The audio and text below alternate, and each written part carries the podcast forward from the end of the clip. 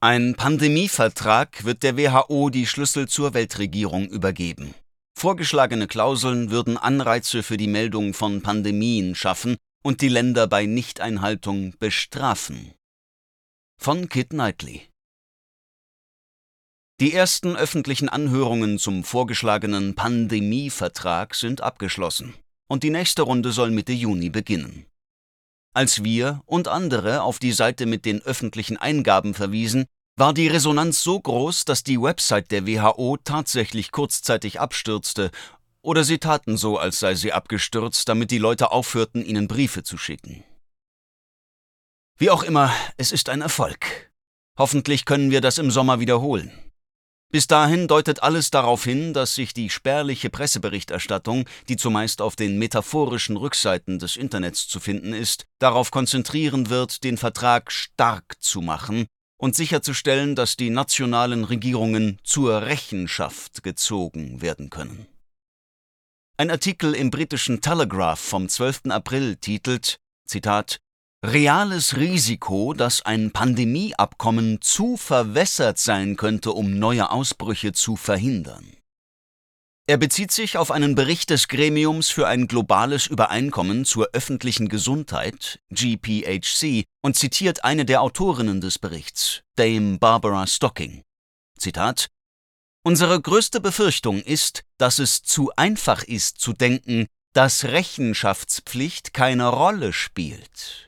Ein Vertrag, bei dem die Einhaltung der Vorschriften nicht gewährleistet ist, hat offen gesagt keinen Sinn.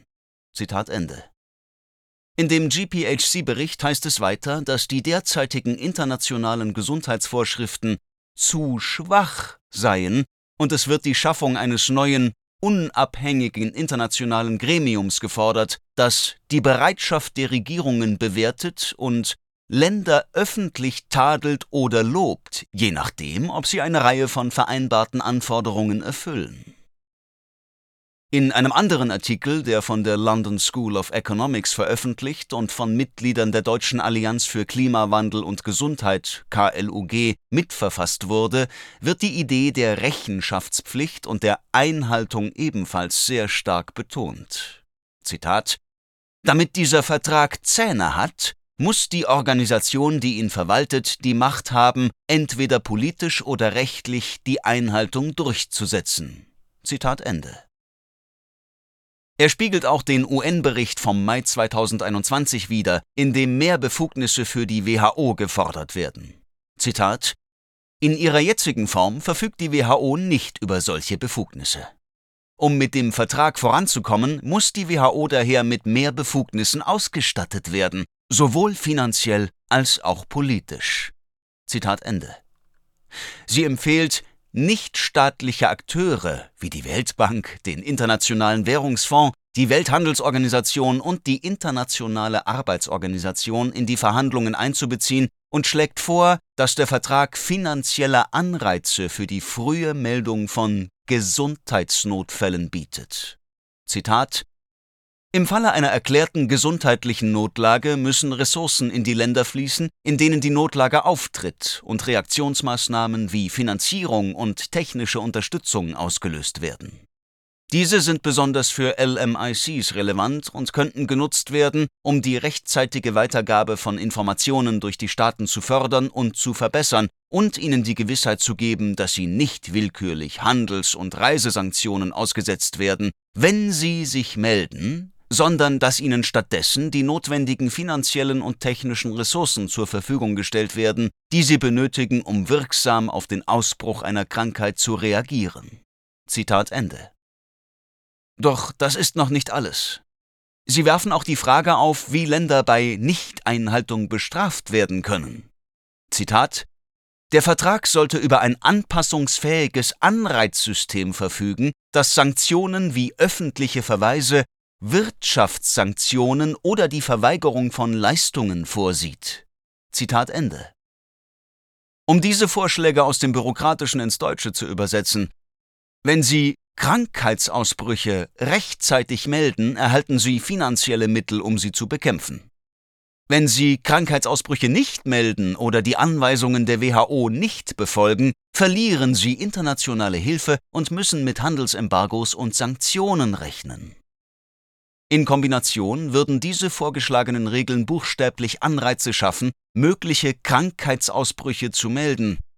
Weit davon entfernt, zukünftige Pandemien zu verhindern, würden sie diese aktiv fördern. Dass nationale Regierungen, die sich weigern mitzuspielen, bestraft werden und dass diejenigen, die mitspielen, bestochen werden, ist nicht neu. Das haben wir bereits bei Covid gesehen. Zwei afrikanische Länder, Burundi und Tansania, hatten Präsidenten, die der WHO den Zutritt zu ihren Grenzen verboten und sich weigerten, bei der Pandemieerzählung mitzumachen. Beide Präsidenten starben unerwartet innerhalb weniger Monate nach dieser Entscheidung, um dann von neuen Präsidenten abgelöst zu werden, die die Covid-Politik ihres Vorgängers sofort wieder rückgängig machten.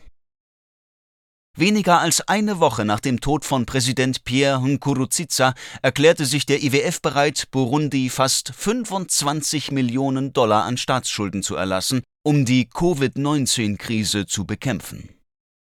Nur fünf Monate nach dem Tod von Präsident John Magafuli erhielt die neue Regierung von Tansania 600 Millionen Dollar vom IWF, um die Covid-19-Pandemie zu bekämpfen. Es ist ziemlich klar, was hier passiert, oder? Die Globalisten unterstützten Putsche und belohnten die Täter mit internationaler Hilfe. Die Vorschläge für den Pandemievertrag würden diesen Prozess lediglich legitimieren, indem sie ihn aus den verdeckten Kanälen in die öffentlichen Kanäle verlagern. Bevor wir nun die Auswirkungen der neuen Befugnisse erörtern, sollten wir uns daran erinnern, welche Macht die WHO bereits besitzt.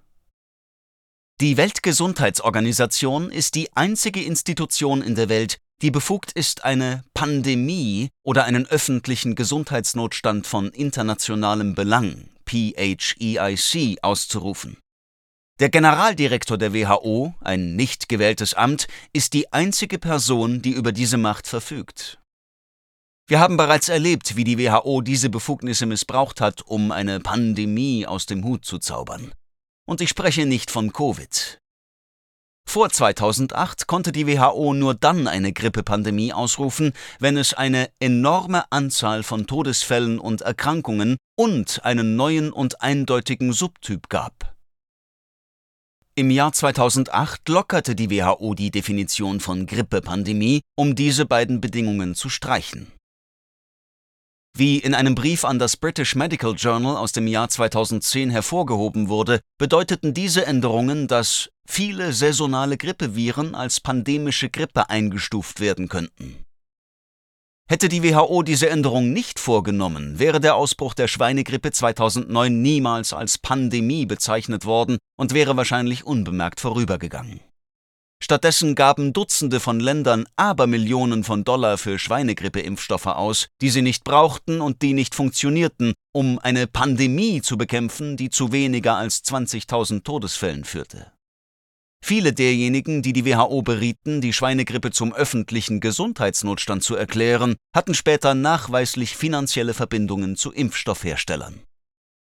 Trotz dieses historischen Beispiels eklatanter Korruption würde eine vorgeschlagene Klausel des Pandemievertrags die Ausrufung eines PHEIC noch einfacher machen. In dem Bericht vom Mai 2021 mit dem Titel Covid-19 Make it the Last Pandemic heißt es, Zitat, Künftige Erklärungen einer PHEIC durch die WHO-Generaldirektoren sollten auf dem Vorsorgeprinzip beruhen wo dies gerechtfertigt ist. Zitat Ende. Ja, der vorgeschlagene Vertrag könnte es der Generaldirektorin der WHO erlauben, einen globalen Notstand auszurufen, um eine potenzielle Pandemie zu verhindern. Nicht als Reaktion auf eine solche. Eine Art Pandemie-Vorbeugung. Kombiniert man dies mit der vorgeschlagenen Finanzhilfe für Entwicklungsländer, die potenzielle Gesundheitsnotfälle melden, wird deutlich, worauf sie hinaus wollen. Im Wesentlichen die Bestechung von Regierungen der Dritten Welt, um der WHO einen Vorwand für die Ausrufung des Notstands zu liefern. Wir kennen bereits die anderen wichtigen Punkte, die wahrscheinlich in einem Pandemievertrag enthalten sein werden. Mit ziemlicher Sicherheit wird man versuchen, internationale Impfpässe einzuführen und den Pharmakonzernen Gelder zukommen zu lassen, damit sie Impfstoffe immer schneller und mit noch weniger Sicherheitstests herstellen können. Aber all das könnte verblassen im Vergleich zu den rechtlichen Befugnissen, die dem Generaldirektor der WHO oder welcher neuen unabhängigen Einrichtung auch immer übertragen werden, um nationale Regierungen zu bestrafen, zu tadeln oder zu belohnen. Ein Pandemievertrag, der nationale oder lokale Regierungen außer Kraft setzt oder überstimmt, würde supranationale Befugnisse an einen nicht gewählten Bürokraten oder Experten übertragen, der diese nach eigenem Ermessen und völlig subjektiven Kriterien ausüben könnte. Dies ist die eindeutige Definition des technokratischen Globalismus.